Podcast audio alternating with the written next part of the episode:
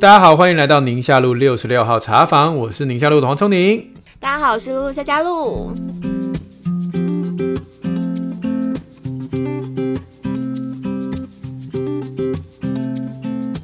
哎，今天又是 Q&A 留言，我们要针对高敏感孩子呃那一集底下的留言区的问题来做回答。我刚刚突然有一个发现，嗯。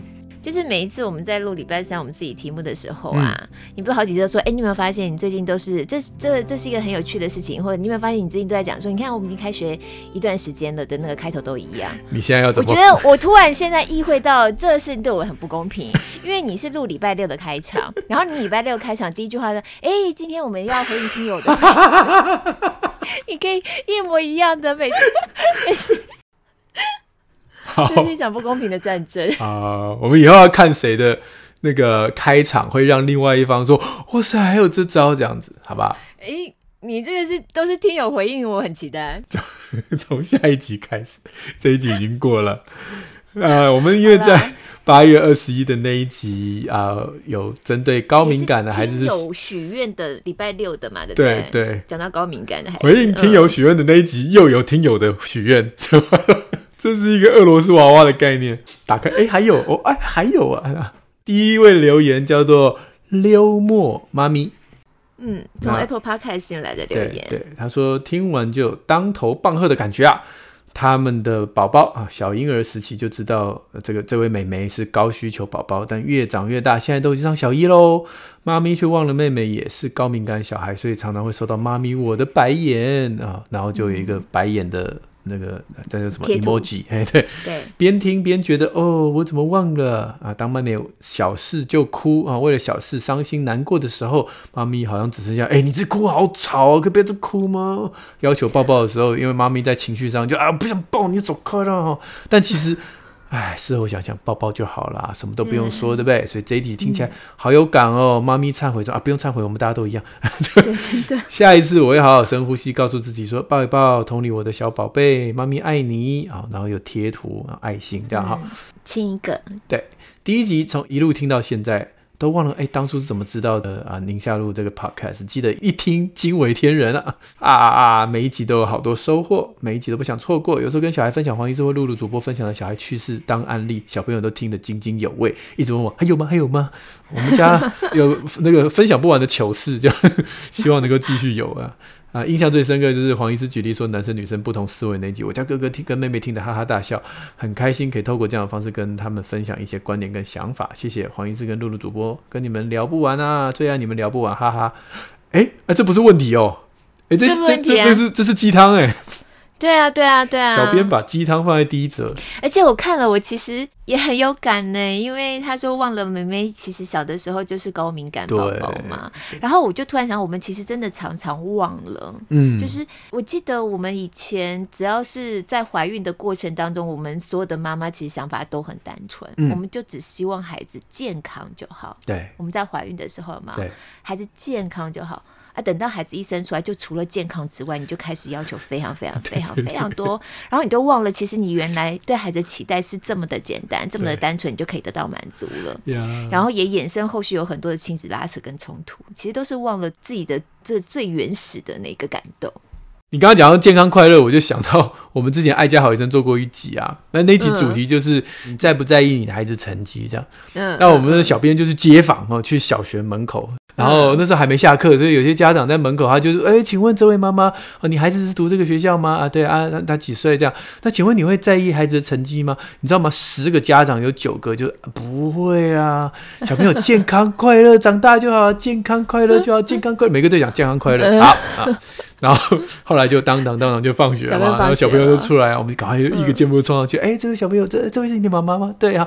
啊，你现在几年级？四年级。我问你哦，那你如果考试考不好，你妈妈会不会生气？会，我妈妈就哎，我们说哎，我没有吐他，但是哎，刚刚不是说健康快乐吗？就是一个被打脸了。现在怎么除了健康快乐之外，还要考试考一百呢？但没有办法，啊、真的没有办法。那个好还会更好。哎，我我觉得我老婆很诚实，哎、嗯，有时候她会看到一些比较特别的家庭故事。然后他们最后都会有一些结论，就是啊，所以后来才发现孩子真的健康健康是就是福等等等等。当然，那故事都很感人。那我老婆也是会掉眼泪，但掉眼泪，她就说，我每次看完这种影片，我都很很矛盾。嗯，就是当你的孩子在你面前很健康，那你已经很感谢上帝的时候，你马上就会想说，那健康之外，我们还是得，不然我要做什么呢？对，就突然觉得，哎、欸，我已经完成 step one 啊，那那我可以 step two，就然后就 step three，就好像破关有没有？那你因为他要求更多嘛，又要有礼貌，然后再来就是要又又要功课好啊，勤要练啊，对对对对，各式各样都出来了啊。我说我怎么不是一直停在第一关？可是好像又不能走到第三关、第四关的时候，就忘了最根本的。对对对对对，你为了后面的要求，反而他不健康也不快乐。对对对对对对对。对。所以这个妈咪的忏悔，我觉得我们常常在这样的循环里头，哎，所有的妈妈，没错，都或爸爸妈妈可能常常在这样的循环里头。对啊，我也是。对，但回头想想，其实孩子要的东西很简单，对，像这个抱抱就好了嘛，对对啊。嗯，我有时候真的忘记，像我小孩现在比较大了嘛，然后我就突然想说，我要怎么跟表孩子继续表达我很爱他。因为大年纪比较大，有时候我又不太好，又忙嘛。儿子女儿的方法不大一样。对对，所以我现在都装疯卖傻。我每次就是他们下课回家，我就冲过。假设我在家，嗯，我就是哇欢迎啊，他 要给他们带花圈就对了，这么热烈的欢迎。总觉得我我有这种感觉，就是如果家每一个人在外面打了一场仗，哦，他在学校也是打一场仗嘛。回家的时候都能够得到这种热烈的欢迎，我觉得那就够了。这是我认为温暖的第一步了。嗯嗯嗯嗯嗯嗯，孩子一进门的那个刹那，感受到的气氛。对对。哦，好。我是还蛮喜欢在孩子上学的路上开车，因为我们那个学校都不是在学区比较远嘛，然后开车载他们上学，然后。跟他们聊一聊，啊、或者有时候其实没有讲话，但他们就坐在旁边停红灯，看看他们。对，然后我有时候就觉得还蛮幸福的，不晓得为什么。然后我们一起听广播，听一听有一些那个国际上发生什么事情啊什么的，然后聊一聊这样子。那像今天早上开车送我们家老二上学嘛，他就不知道问了一个什么问题，嗯、然后我就接着他问题继续讲讲讲，他就听，你不要再讲了。我每次只有问你一句，你就要回我这么多句，然后我也觉得很好笑。我有跟你讲，我有一个朋友祷告的故事吗？嗯、他跟他的青春期的孩子越来越就是没话聊，就是他很想聊，可是他青春期孩子越来越关起嘛。总而言之，他就是越来越不跟。爸爸聊，那爸爸每天开车送他上学，他就坐后座，然后爸爸就开车，然后有时候想聊，他就搭讲搭两三句，就是感觉没办法很深聊，他就祷告，他说：“上帝啊，我的孩子也快要去上大学了，那在接下来这一两年，如果我我能够载他上学时间也不多，他如果每次都这样冷冰冰，我真的觉得这个很希望能够有个神迹改变，这样。对，有一天他就接他小孩，他小孩打开后门，嗯，然后又关上，就打开前座，嗯、然后说：‘爸，我可以坐前座吗？’嗯我说当然可以啊，然后他就坐前座，然后坐前座就至少你眼神会接触嘛，拍拍肩膀啊什么的，然后那一天就聊很愉快，然后回家他好感动啊，觉得哦上帝垂听他祷告，然后大概过了一个礼拜以后，他就跟他孩子说，哎因为他孩子后来都坐前座，嗯嗯，他说哎你怎么会？我可以问你一件事情，为什么你会有从后座坐到前座？他说因为前一天坐后座的时候车上有个蟑螂。所以他很怕后座那只蟑螂，就去坐前座。阿曼，感谢主！你看谁做事的方法多特别啊！哦，他太感谢那只蟑螂了，在哪？我要好好的喂它。是一个天使化身成蟑螂，在他车上出现，为了要让孩子坐前座。哎呦，好好笑，哦，好笑，好笑。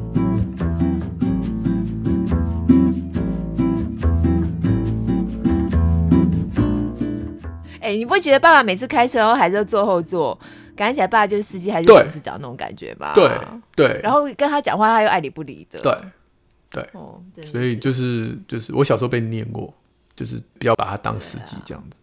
啊、好了，希望我的孩子不会，因为现在还还没到那个那么冷淡的时候。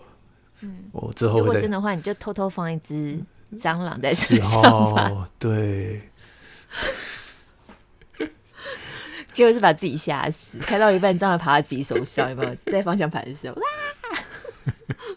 离题了，我们来进入到下一个。胡子，胡子，胡子哥，哎，对，Hello，又是我胡子啦。关于情绪敏感的孩子的教养方式，非常开心，能够听到黄医师跟夏主播的建议跟经验谈，反复听了几次，收获良多。对于女儿的丰富情感，我会接受并且尊重她独有的个性，放下内心的焦虑，伴着她面对未来的每份情绪以及每出脑内剧场，期盼未来她能够成为一位暖心又能够自在、保有自我的女孩。在感谢两位的分享，虽然有点早，先预祝中秋佳节、教师节、感恩节、圣诞节、春节每天都健康顺心。这也是鸡汤哎哎，小编问题到底在哪？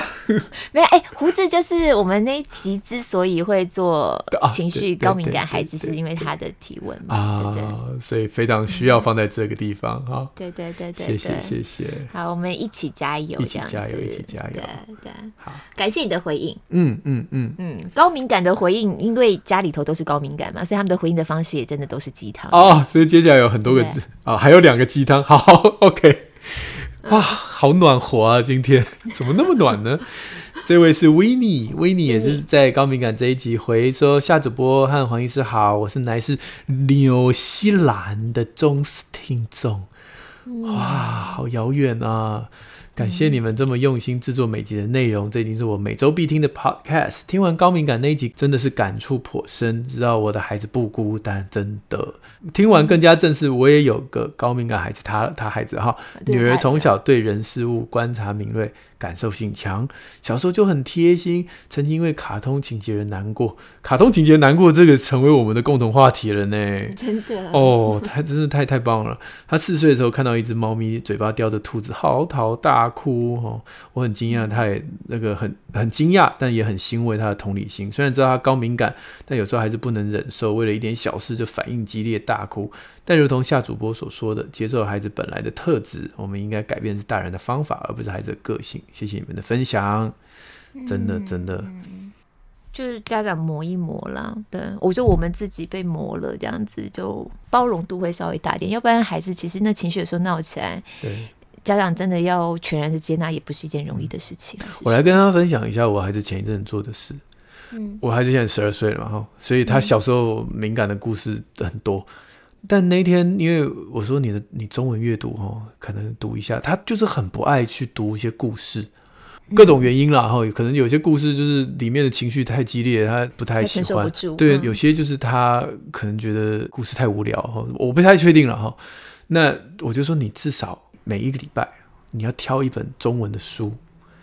他说我家里的书我都不喜欢。我说那你上博客来你就挑，你挑我就买啊。嗯嗯，然后他就是上嘛。你知道他挑什么吗？挑什么？他挑了一本《如何说话变幽默》。十二岁的小男生，对我说：“哇，我我当然没有不动声色，我就你讲了我就买，这样我就当然就订订给他。他真看完了。那他有跟你讨论吗？”我就只问他说那本好不好看，他说不错，因为我又帮他挑了另外一本，我想说我怕那本他不喜欢，既然你喜欢这一类的，我就又挑了另外一本如何做一个什么幽默的人之类的啦哈。那我就说，哎，这两本一本是你挑，一本是我挑的，那反正你如果不喜欢，你就你就跟我讲，反正我我就看这样。嗯，他就跟我说啊，他挑的那本比较好看，我那本有点太成熟，他说比较像职场，职场，职场对对对对。嗯嗯但是你不觉得很有趣吗？我十二岁，如果今天上博客来，我绝对不，我应该不会挑这本，都很可爱哎。哦，你让我想到阿达叔叔有一次不是在讲说怎么帮孩子挑书吗？嗯、你就是带他去图书馆看他选了什么样的书，对其实回头来看，你就会变成一个孩子观察的一个指标点。对对，所以其实他的个性都还是在，因为他他转学嘛，嗯、你知道吗？所以他他有点现在转到那个学校压力会比较大。对对对，其实不管有没有压力啊，课业压力是还好，但是就是人际上面，他就希望能够赶快 fit in。哦。但他不会讲啊，不会每天回家说哦，不，我好想要 fit in，交个朋友，不会啊。嗯嗯。但你从他挑的书，你就知道哦，原来他有在想这件事，高敏感。好有趣。对，很有趣哈。对，所以我们刚才看到几位听友，他们的孩子比较小嘛，哈、嗯，虽然是高敏感孩子比较小，那我们现在就知道高敏感孩子大一点的时候，对对对，会是一个我们要怎么样一个观察的角度？我会继续跟他，哎呦，不行啦，我儿子都 都说我每天都爆他的料，还好我都讲他好话，嗯嗯。对啊，哥哥你这么棒的，你是我们很棒的那个教材，很棒的教材，这样对吧？好，好，下一位叫希娜，希娜他说、嗯、关于我们聊婚姻、亲子、工作，什么都喜欢。嗯嗯、亲爱的黄医师、夏主播姐姐，yeah、是的，黄小黄叔叔跟夏姐姐。follow 你下午的时候茶宝蛮久的，第一次听应该是在去年关于霸凌的那一集，嗯，每一次都获得非常多正能量跟好资讯，真的非常感谢两位主持人以及小编团队。我们家儿子呢是黄医师认证过的高敏感、高需求孩子，之前有挂自费门诊。哦，原来是被我 原来是的，对，原来是客户被我盖章认证这样。现在两岁多，在几次的节目里听到黄医师夏主播姐姐分享跟高敏感孩子相处的 paper，，总让我补血再补血。这这位妈妈也是高敏感，嗯、她一定要加个姐姐，就怕你生气。她不是怕我生气，她特别暖心，好不好？对对对，高敏感特别暖心，特别想要做一个幽默的人。她所以她有看那本书吗？对不起，打断你了，继续了。好，继续。刮胡，但孩子真的要到小学才会比较不伤春悲秋吗？对对，呜呜。好好在最近开始有感受到高敏感孩子的温暖，时常无来由的就飞扑抱腿，或者是勾脖抹脸，嗯、说爱妈妈。嗯，那最后想要问一下黄医师跟夏主播姐姐，如何处理高敏感孩子害怕？嗯、大概是一个月前开始，孩子时常说我害怕，一开始以为是怕黑，但似乎不完全是因为灯全开也说会怕。试着问说怕什么呢？他说的不完整，问他是恐龙怪物都不是。那也曾经请他画下来，结果他画的是绘本。本里头的怪物，嗯嗯、除了陪伴、让时间带孩子长大之外，还没有其他的方法呢。嗯、他说：“如果不是疫情的关系，妈妈我恐怕都要带孩子去收金了。”我好像在那一集有讲过我小孩怕坐电梯的事嘛。反正就是我儿子大概也是在三岁多啦，嗯，然后就是有次不小心听到我爸爸。说，哎呀，今天我在电梯里面，突然之间就电梯停了，停掉了，然后我在里面吓坏了啊，还好，后来就恢复了。嗯、这个段对话就被三岁多的小耳朵听进去了。嗯，然后我们离开我爸爸家的时候，他就说我不要坐阿公刚刚坐的那一台。我说哦，那应该是这台吧，那我们就坐另外一台吧。嗯，然后他就慢慢那个那个恐惧就酝酿越来越大，越来越大。后来他连我们自己家的电梯都不坐。嗯，你们家住几楼啊？我们家那那时候我爸爸也住八楼，我也住八楼。他爬楼梯耶！天哪！三岁多，他说我可以爬爬爬爬爬爬，就这样走八层楼。对我来讲也是个运动，真的。嗯嗯。可是他去那个百货公司，我们要去十一楼吃饭，我才不要跟他爬到十一楼了。我就有点真的是生气了，我就我就直接说你给我进来这样子。然后进电梯几次，然后我可能就抓着他的手抱住他，反正就把他眼睛闭起来。然后有一次就进电梯，刚好就噔，就前面最后一个人进来，太重。太重，嗯，他就啊，他就冲出去，哎，哦，真的，对，真的怕。然后我跟你讲，他冲出去的时候，还做了一件哭笑不得但暖心的事情，他把一岁多的妹妹拖出去，然后我就看我女儿在地上，哎，就就是他还记得要救妹妹，有吗？嗯，我就这个 come on 你。啊，这超气的，但是又就是又气又好笑这样。我那时候就祷告啊，我只每次就只能说服他说没办法啊，有时候就是就是得坐电梯，然后一直告诉自己他有一天一定就会克服这个恐惧。你只要不要骂。这么好笑的故事你肯定没有讲过，你有讲过我肯定就记得。对，没有讲过，没有讲过。那就后来怎么办？后来怎么办？后来就时间到了，慢慢就好了。他总有一天他会懒得爬八层楼嘛。他就会说啊，算算就做做，就是你中间只要不要去否定他，就是我知道你会害怕，然后你跟他说我自己也有害怕的东西，但是呃有一天上帝就医治我，这样。我就跟他分享小时候的故事，我半夜睡不着，然后我就跟我妈妈说床上都是怪物，你看那边一只，那边一只，那边一只这样，然后我妈当然是很想睡觉，就说啊，我们就祷告主耶稣啊，就哎都走了，都走了啊，都走了，就这样。其实妈妈很想把你打发掉。对对对。对，然后你看我那个是超小的事情，但是那个小细节我还记得，我就很想跟妈妈说没走啊，都在那儿啊，但是我就只好自己也祷告这样子，然后嗯，我就好像隐隐约约感觉到有一个一个像发的光的人就把门关上，就是心中有一个窗，还嘣关门，然后就没了，就那些怪物都在门外面这样，嗯，然后就诶。有效哎，这样、嗯、类似这样。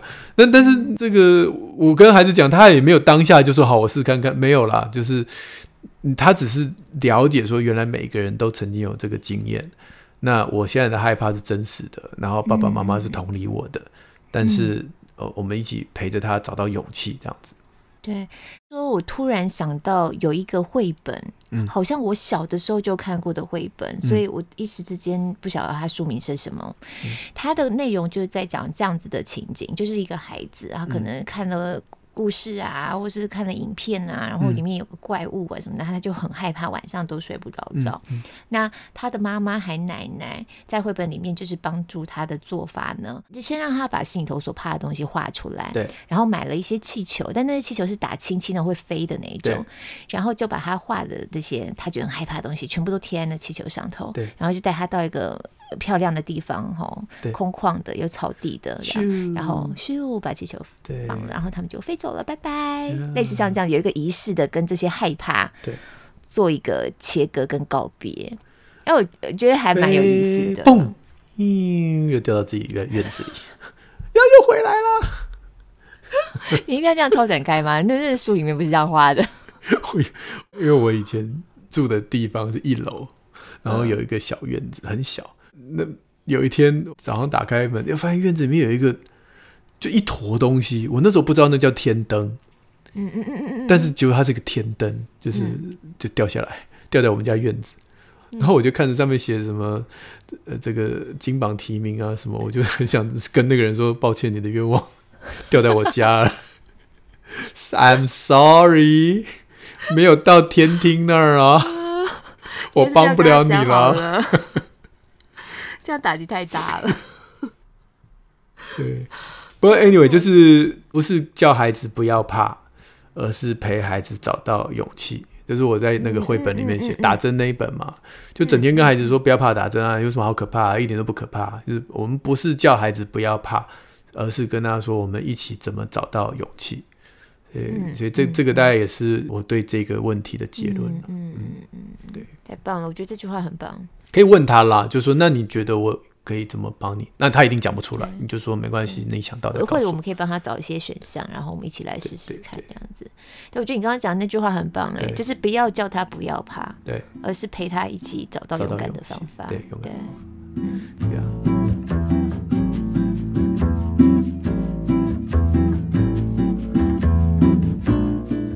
我我小孩还有一个好笑的，就是那个时候他除了害怕电梯，还害怕我们家。旁边有一家潮店，就是卖那种呃呃滑滑板的啊，那个那潮店的都是比较，它的装饰都比较恐怖嘛，可能有一些鬼脸、骷髅头什么的。然后他他就从此以后我们回家都很复杂，因为他就不要经过那一家。那我就问他说：“那你怎么办呢？那可是每次要绕远路，我好累哦。”我说：“那我们就你往那边看，这样子啊，我会牵着你，所以你不会跌倒，就是前面的路你不会跌倒。”那他就说好。就这个方法是行得通的，可是这这总是有点被动嘛。我就说，那我们我们这个祷告上帝，看能不能帮助我们找到勇敢。这样，就过了一个月，那家店就倒了。祷告的力量也。I'm so sorry。如果今天你是那家店的老板，sorry，我没想到我的祷告会成真。有首诗歌就是祷告做的事，我没有办法做吗？真的，哦、心里充满了内疚。你知道我们圈内有一位资深的前辈嘛？就是金玉姐。嗯，金玉姐她后来不也是生了第三个孩子嘛？也是隔了很久才生第三个孩子。那那时候我我印象中我那时候好像还没有老三，嗯、可是就是碰到的时候有一次闲聊啊，他就突然跟我讲一句话，我就真的铭记在心。他说：“你没有真的要的哈，你不要跟神祷告。”因为 你祷告这，他就是在讲说，如果你没有真的要生老三的话，你不要，你不要随便这样祷告，他真的会给你这样子。真假？这他有曾经讲过就是了。他跟我讲，我觉得我印象好深刻，嗯、就觉得好好笑，我就觉得哦，真的祷告实在是太厉害，太厉害了。哎、你那祷告太威了啦！没有啦，没有啦，没有啦，就是开个玩笑而已。好啦，我们今天就哎，一直讲祷告，就跟我们接下来的留言有关嘞。啊，这位听友是 Angel，Angel 他说感谢黄医师与夏主播的分享，许观念都让我很有不一样的想法。许愿想听两位是如何遇见自己的信仰，很喜欢听黄医师说圣经故事及问小孩的问题，谢谢。圣经的故事，哎、欸，我好感谢你哦！就是许多观点都让我有不一样的想法，可见我们讲的可能跟你想的不一样。嗯，然后你还愿意继续听我们节目，因为很多人都觉得，哎、欸，道不同不相为谋，然后就关了，不想听了，这样对，就掰了这样。对啊，黄医师说圣经故事说的可好了，因为我从小在教会长大，听各式各样的。我从小听你的故事长大，我想你敢讲这句。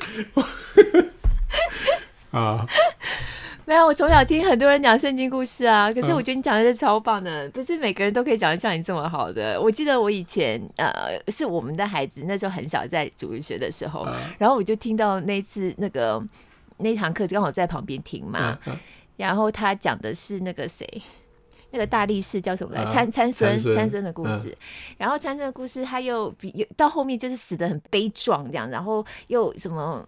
力气很大呀，然后老师就要形容他力气怎么大，就怎么样把狮子怎么样撕成两半，对，对，然后又配那个图，我觉得也太血腥了吧，啊、孩子大概才三岁，所以会讲好听的圣经故事不是一件容易的事情。哦，我觉得超会讲的，的确我避开了很多这种比较成人的剧情。对啊，参孙其实那整个故事超成人的，对啊，又有女色，对，然后又有暴力，对。对对哦，对所以那那那次儿主在我旁边，我也是听到这样子，有点目瞪口呆。我我我觉得这个问题真的很大，遇见信仰超级大。你的很大吗？的我的其实就是我从小就在教会长大，就是我们家就基督教家庭。可是我自己的信仰历程当然是另外一个故事，因为不是代表你从小在教会长大，你就是一个基督徒，或是你对于这个信仰好像就就很有自己的坚持或什么，并不是这么，这是两回事。对对。我自己的信仰故事可以看真情部落格，那时候我上来宾的时候，哦、对我上节目当来宾的时候，曾经有分享过。不过现阶段，因为那个那个时候已经是十几年前了，对现阶段跟当时的信仰状态又不大一样。这是一个一辈子。我也是觉得，你们真情可不可以把我之前访问的下架？我看了很想掐死自己。讲话这么 幼稚。我刚刚原来想要接说，我刚刚原来想要接说，如果想要知道黄医师的信仰历程，也可以看真情部落格。不要。不想，觉得我现在应该会更有深度。Anyway，不过当初跟你一样的遇见信仰，就是我要我要上大学嘛。那上完大学，我就觉得我自由了，我从此以后应该要开始对自己人生负责。然后就哎，突然迷惘了起来，那那人生是什么个样貌？然后我就决定要呃，第一件事情就是先决定去呃团学校的团契。然后我就想说。我我要在里面稍微认识一下信仰，你知道吗？这就是刚刚你提到的，从小在教会长大，不代表他对信仰很了解。我我心里非常明白，那都是假的。就是我我嘴巴说我是基督徒，但其实我根本不是。所以我那时候就说，哎，我想做个决定。然后我如果给我半年的时间，如果这半年我觉得这个信仰并没有回答我对生命的问题，我就不要再自称是基督徒，也不会怎样，不是就不是嘛，哈。嗯，对，我就给我自己。半年的时间，但就很幸运的，这半年我就觉得这这个生命的的意义，在这个信仰当中我找到，有找到方向，大概是这样嘛。简单讲是这样。对对对。哎，的确，哎，我好像在真情有讲这一段。真的，你如果要把你上一集下架的话，你就再来上一集，那就是我防你了。这样又变成会很好笑，哦，对，我觉得两个互亏，然后 对，好电视娘娘应该不会同意，大概是这样啦。那那细节我们如果有机会可以聊一聊。对对对，下面这个听友的题目也很特别，这米 Michelle 嘛哈，他说信仰是个人的选择，但请问黄医师，身为医师，难道不会用科学角度来解释一些事情吗？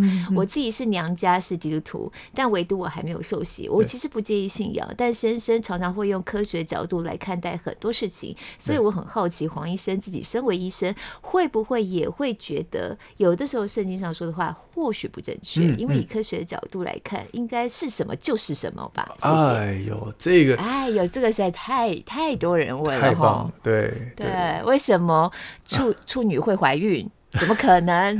这样这这一类的，对，我我觉得哈，信仰的本质并不是在去把圣经当做科学的书来看。要挑毛病，那毛病太多了。所以，像我每次在讲这个圣经的故事的时候，我都比较喜欢把它跟自己的生活贴近。就是不是每一个事情，我们科学都有解答嘛？好，嗯，可是科学能够解答的事情，只是九牛一毛。你们对科学的想象有点太……太太多了，其实每一个科学家，呃，不管是呃生物的啦，或者是跟这个宇宙的啦，天文天文的，只只要你是在这个领域越走越久，你就发现我们的认知真的超级超级渺小，我认识的越来越小，非常非常的小，真的。那那有很多事情你不确定，但是在信仰当中，它可以给你一个力量。我我也不会想要用。信仰去解释科学的事情，我也不会用科学去硬要套在圣经里的每一个故事。比如说，哎，啊、呃，处处女怎么怀孕啊？嗯、我们不是前阵子有一个鲨鱼关在 水族馆，关久了它就自己生出来了。就是生命是会有奇怪的出路的哦。有有有，鲨鲨鱼鲨鱼是会自体繁殖的、啊。哎哦，就是逼急了，它演演化上面逼急了，它是有这个能力的。嗯嗯嗯，但但不是常态了。对嗯，但这不是重点嘛？这、嗯、就，就是，嗯、这 这这个有的时候我倒是觉得不是很重要。但是，身为一个科学人，然后跟这个信仰，然后是一个基督徒的角度不冲突的原因，尤其是很棒的原因是什么？就是我今天在寻找事情的答案的时候，我会是以一种赞叹跟我想了解上帝创造的奥妙这个心态。去去发现事情，真的赞叹，我觉得因为这样是太……那就人生就很棒啊！因为呃，假设我是一个像，因为我我我大概不是植物学家，但是我可能比较偏向是生物。那呃呃，我们大概分两类啊。你知道现在的的这个生科学大概就是电电子电机那那一类，我不懂哈。我讲的是比较是。嗯嗯越来越范围越来越大，越来越大，越来越大的，那就是一直往宇宙啊、大爆炸啊这类的。嗯嗯嗯，那那越来越像我这种，就越来越小，越来越小啊，到细胞，然后到到分分子，然后再往下，再往下我就不懂了，对不对？现在不是讲什么量子，呃，这个量子力学，嗯，到搞到后面已经很悬了哦。所以你当你科学一个是超级越来越大，一个是越来越小，你钻到一个程度的时候，你就发现哇。怎么原来我认知的东西到这个地方还有这么多不懂的事情？那你就不会挫折嘛？就是哎呦，我已经当科学家当了一辈子，怎么还怎怎么还是遇到这么挫折？不是嘛？就是哇，赞叹，原来还有这么多我不懂的事情。原来上帝的创造是这么的美，这么奇妙。那我我想要再去发现他设计这个机关里面到底有什么奥妙的地方？对啊，那。我觉得在这个心态上面做学问就很好玩。那如果你今天是想要这个告诉别人说，你看我的知识是多么浩瀚，我的知识是多么丰沛啊，我是多么有学问，那这样做学问到后来就越来越窄，而且你会很越来越自大嘛，自我。嗯，我我是希望我这辈子都不要有这一天，因为我我永远都知道，在创造者的眼中，我现在所了解的知识，这所有的科学所发出来的知识都是。还是很九牛一毛的。那这这一份敬畏的心，会让我成为一个快乐的科学家。快乐科学家，我我刚刚就是一边 同时在找，因为像类似这位听友的问题啊，我们其实很常会听到。嗯、然后以前曾经真情部落格就有访过医生，像你一样专业的医生哈，嗯、还有科学家，真正的就是有很多很多专利哦，然后在科学界是。蛮有知名度的科学家，对，他们他他的上的节目，嗯，对，所以我他他其实他就在讲，就他说科学始于上帝。他以前对于世界上真有造物主吗？嗯，就我从完全不信，到后来反倒是进入到科学领域之后，嗯、才发现，就就像你刚才讲的，嗯、当我们知道越多，我们发现我们知道的越少，对啊，然后去赞叹那个那个奥秘的时候，对，他有不一样的看见，对。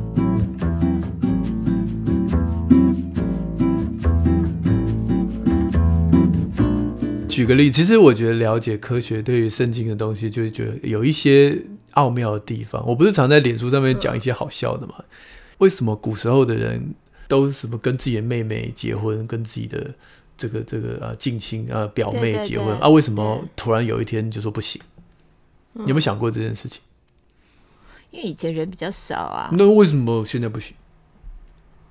现在不是大家一般能够理解，就是因为基因的关系吗？对对吗？嗯，这就是我要讲的。你知道我们基因有多脏吗？多脏啊！我们的基因很脏哦。我们你现在把我们人类的基因全部都 mapping 出来，嗯、你会发现里面有很多垃圾，就嵌在里面。就是亘古以来，从人类这 被上帝创造一直到现在，这过程当中有多少那种 反转录病毒啊，什么病毒，把一些垃圾留在我们基因里面。只是我们人类，其实这这是毕竟上帝创造的这个机制还不错，就把它压着。就留了一段在那边没有用，废物基因就留在那儿，你也赶不走。但他他也就真的好，嗯。那现在如果今天是近亲，那你有的乐色跟我的的乐色就很像嘛？对对。那我们万一，因为因为我们通常在如果这个这个这个这个这个呃呃选择基因的时候，我们都会选择就是两个。相似度比较低的哈，这个这样的状况下生出来的后代，这是演化上就我们自己在在这个生物上面就自己会去挑选。但是如果今天你跟近亲，你你就没得选了，因为选你跟就选来选去都只有这些嘛，嗯，那就有可能会有刚你所提到的，就是会有一些基因的异常啊，呃，比较容易会有不好的后代。对，但是在那个。这我自己解释的哈，就请大家就是，嗯、我只是说好很好玩，就是你如果对这个东西了解，你就会突然觉得说，那当初亚当夏娃那个年代基因是干净的，对不对？那、啊、你的基因很干净，我的基因很干净，其实没有什么影响啊，就是近亲也不会有影响啊。但脏到某一天的时候，突然之间上帝说不行了，太脏了。哎，你不觉得有趣吗？我觉得很有趣，我也从来没有这样思考过。哦，哦，你有听过我讲那个吃鸽子的事情吗？鹌鹑，鹌鹑，没有，没有。就是以色列人在旷野，不是整天那边说我要吃肉吗？给他吃马拿，他说啊，我要吃肉，我要吃肉，这样。然后上帝说，饿了，给你吃肉啦。然后一阵狂风就把一堆鹌鹑吹，就吹在地上，然后就死了嘛。然后大家就冲过去抢鹌鹑，然后烤来吃，很高兴。嗯、后来渐渐就大瘟疫嘛。嗯，什么瘟疫？禽流感啊！欸、可禽流感不是传不传人吗？他那么近距离接触啊，啊，那一群鹌鹑就是禽流感死掉的啊！哇哦，你看你讲圣经故事多有趣啊！禽流感死亡率多高啊！我立刻要把这段注解在我的圣经上头。我没有想到是禽流感哎、欸。我当然太酷，对对对对，就就是，哎、欸，这情不，这不是正确的结晶哦，就是我觉得你了解，你你看到禽流感，你就会说，对啊，而且禽流感人传人几率低嘛，所以有去抓鹌鹑的才会中嘛，啊，其他没有去抓的就还好。太有趣了，你知道吗？因为这这一位听友讲的是比较从科学角度嘛，吼、嗯，我们刚刚医学啊，科学角度，这是一个去理解信仰可能可以切入的一个面向，吼。那像我们呢、啊，现代型女性啊，其实常常对于圣经里头一直会有疑惑的部分，就是女权在、嗯、在圣经的时代里面，对，对。我我其实前几天才跟一个我们还蛮熟悉的牧者有在聊到这个问题。嗯就我觉得，我们有时候读经啊，会非常的执着在那个字句上要表达的意思。对。然后对于现代女性来说，回头去看那些针对以前女性比较被贬义的状态，会很不舒服。可实际上，那里面所带来的，并不是说是圣经里头要告诉我们的那个真的意意涵，就是它表面的字义跟真的要表达给你的意涵，其实是不同层次的去解读。对。其实我后来去理解，就是人的历史这么长的时间，嗯，那不同的文化、不同的历史阶段，我们从很很早期的这种一路都是父权主义的脉络下来的。那每一个写书写圣经篇章的作者，他可能都带有他当时的对的文化眼光，对。然后在字里行间不经意的还是会透露一些自己的主观立场，嗯。可是我后来慢慢会。就是吸纳也接纳，就是说，这就是这个作者在当时被养成的过程跟背景当中，他会不自觉带出来的立场。可是不代表神是这样的眼光在看女性这样角色的。对对，对，所以其实我觉得看圣经到了年纪越大，嗯，看起来的的那个好看度就不一样。以前真的不觉得好看呢、欸，以前就觉得啊，很想睡觉。但是就是就是，我觉得带你第一个带你读圣经的人有部分的影响，就是你怎么看会会有很大的影响。其实，对对对嗯，就像我们以前上学的时候，哎，第一次翻开课本，你不是前一阵子从你的仓库挖出一个三民主义课本吗？对对，我妈对。那以前老师上三民主义的，我我因为我为什么知道，是因为我重考过嘛。那我我第一年考三民主义，你有重考过？重考过啊，你不知道吗？真假的？没、欸，哎，我不知道你。所以你大二的时候，我大一啊。啊真的啊？对啊，哎，就是因为我那时候考上呃中国药学院嘛，哦，那就觉得 nothing to lose 嘛，在台中是不是？对对对，就觉得我已经是医学系啦，嗯、然后就说反正只会往上，不会往下嘛。啊最多就是休学一年再回去念。那时候我我我爸妈是这样讲，他舍不得我离开台北。那我本来不想理他，我想去念的。然后我妈妈在迎新晚会结束，就是我们有一个迎新活动，然后结束我就跟她讲说：“哎，学长说我们去台中第一件事情是买一台摩托车。”我妈说：“你别想。”我想说，呃，我就问学长说：“如果在台中那个，因为他们第一年在乡下嘛，我说如果没有摩托车会怎样？”他说：“那你的大一就毁了。”那来就毁了。对，我想想，嗯，那我还是重考，去重考好了，存点钱，不管考到哪里，嗯、至少可以帮自己买台车。好了，这是小故事了。但因为我第一年读三民主义的时候，我就觉得那就是错误的读经法。它就是一字一句，然后就刻下来，刻那个，嘿嘿嘿，然后就是把里面的那些细节啊，然后就让你死背啊，然后钻那些那些字跟句。对。可是我去重考的时候，那个三民主义的老师他就不是这样教，嗯、他就说：“你想想看，你现在是国父，你为什么要写这句话？你为什么要公布？哎、对不对？嗯嗯。啊，历史背景是什么？所以这句话呢，一部分是跟谁讲的？”啊，那你这样背这个一二三四五，你就不会觉得很很遥远。为什么蒋公要讲这句话？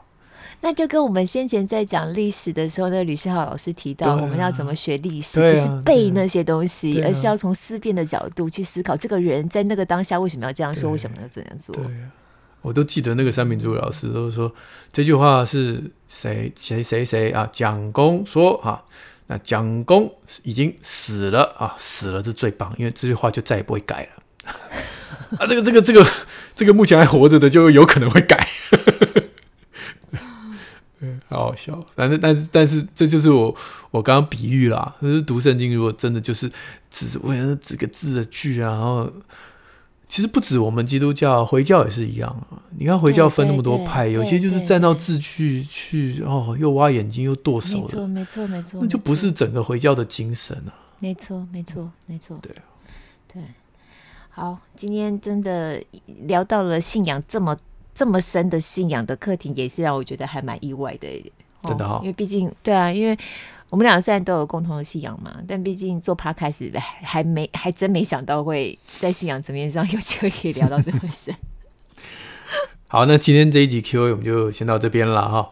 对，再次也提醒大家，我们宁夏路六十六号茶房在十一月就要满一岁喽，邀请大家一起来许愿，你想要我们举办什么样的抓周活动？我们已经创意枯竭了，请大家一起来集思广益。在许愿池可以发发挥你的想象，然后跟我们说你期待的抓周活动有什么样特别的内容，我们也许会参考一下。哎、想象的太过分了，也真的没办法啊。哈，对对对对对，比如说要我露出我的胸肌，就没办法哦啊，因为不存在，好吗？啊，六块肌也没办法，一块倒是有，是不是？一块有，一块有，但不想给你看。我觉得。